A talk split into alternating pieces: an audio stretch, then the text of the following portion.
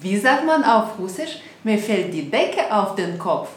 Viele lassen sich in solchen Fällen von Google Translate helfen. Doch den Übersetzungen kann man nicht immer trauen.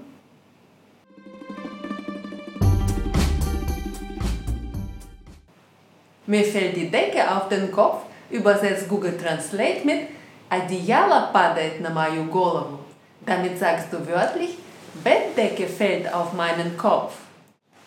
Das deutsche Wort Decke hat unterschiedliche Bedeutungen und wird ins Russische je nach Bedeutung auch unterschiedlich übersetzt.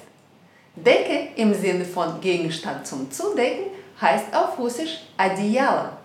Das kann eine Bettdecke oder auch eine Woll- oder Daunendecke sein. Du kannst dir so eine Decke bis über den Kopf ziehen. Закрыться одеялом с головой.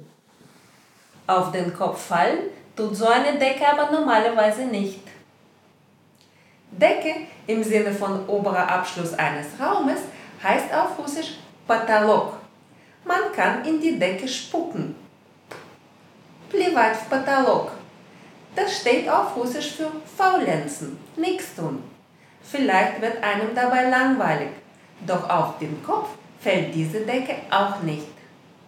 Wenn jemand es zu Hause oder in einem anderen Raum kaum aushält, sich beengt, niedergeschlagen fühlt und langweilt, sagt man auf Russisch, dass die Wände einen zerdrücken.